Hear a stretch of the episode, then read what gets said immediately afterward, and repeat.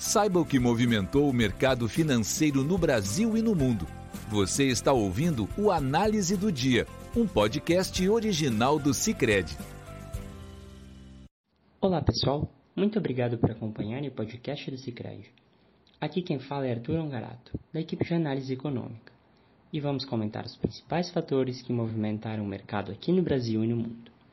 Na Europa, o Partido Conservador do Reino Unido escolheu hoje seu novo líder, e, por consequência, o novo primeiro-ministro britânico. Após o ex-primeiro-ministro Boris Johnson ter desistido da candidatura no dia de ontem e a ex-ministra das Relações com o Parlamento, Penny Mordaunt, não ter reunido o número mínimo de assinaturas, o ex-ministro das Finanças do governo Johnson, Rishi Sunak, foi eleito. Sunak assumirá com o desafio de equilibrar a economia britânica, após turbulência causada pelo plano econômico da ex-premier Liz Truss, que causou forte reação negativa no mercado. No campo de indicadores, o índice de gerentes de compras, PMI na sigla em inglês, composto da zona do euro, caiu a 47,1 pontos em outubro, a mínima em 23 meses. Já o PMI composto do Reino Unido caiu a 47,2 pontos no mesmo mês, o menor nível em 21 meses. Os dados sugerem que a fraqueza da economia local persistirá no quarto trimestre. Apesar disso, o mercado acionário europeu obteve ganhos, apoiado por dados vindos da China. Divulgado ontem, o PIB chinês avançou 3,9% no terceiro trimestre, na comparação anual, acima dos 3,5% previstos pelo mercado. Neste contexto, as bolsas europeias encerraram o dia em alta. O índice europeu Stock 600 registrou alta de 1,40%. Em Londres, o FTSE 100 fechou em alta de 0,64% enquanto em Frankfurt o DAX subiu 1,58%. Por fim, em Paris, o CAC fechou em alta de 1,59%. Nos Estados Unidos, o dia foi de alta para as bolsas, com avaliações de que o Federal Reserve, Fed, o Banco Central Americano, deve re reduzir o ritmo do aperto monetário a partir do próximo mês. Além disso, os investidores se posicionaram para balanços de gigantes de tecnologia, as chamadas Big Techs, nesta semana. No campo de indicadores, o índice de gerentes de compras composto dos Estados Unidos, que engloba os setores industrial e de serviços, caiu de 49,5 pontos em setembro para 47,3 em outubro, atingindo o menor nível dos últimos dois meses, segundo dados preliminares divulgados hoje pela S&P Global. Com exceção do início do período da pandemia de Covid-19, essa foi a segunda maior queda do indicador desde 2009, ainda segundo a empresa. Apenas o PMI de serviço dos Estados Unidos recuou 49,6 pontos em setembro, de 49,6 pontos em setembro para 46,6 em outubro, também no menor patamar em dois meses, contrariando a expectativa do mercado, que esperava alta a 49,7 pontos. Já o PMI industrial americano reduziu de 52 pontos em setembro para 49,9 em outubro. Neste caso, o consenso do mercado era de estabilidade de 51,8 pontos.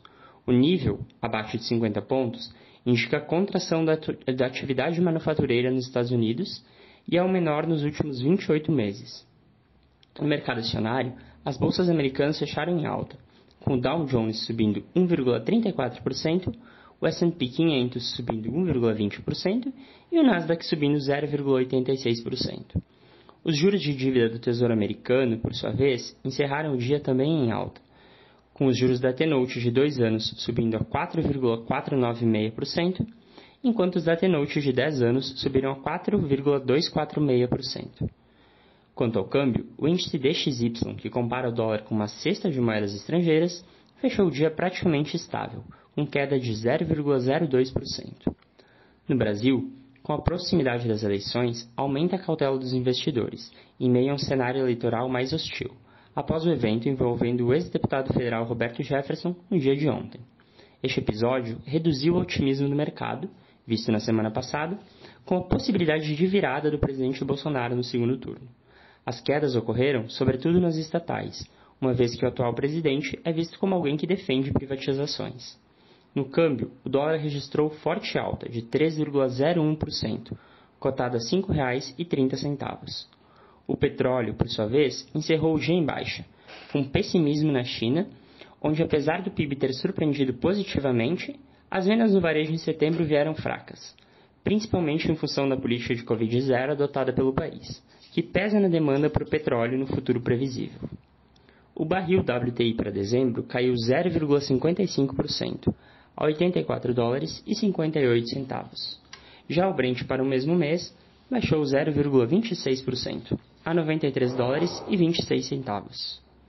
A despeito das altas na maioria das bolsas internacionais, o Ibovespa teve forte recuo no dia de hoje, de 3,27%, fechando a 116.013 pontos, na maior perda desde 26 de novembro do ano passado.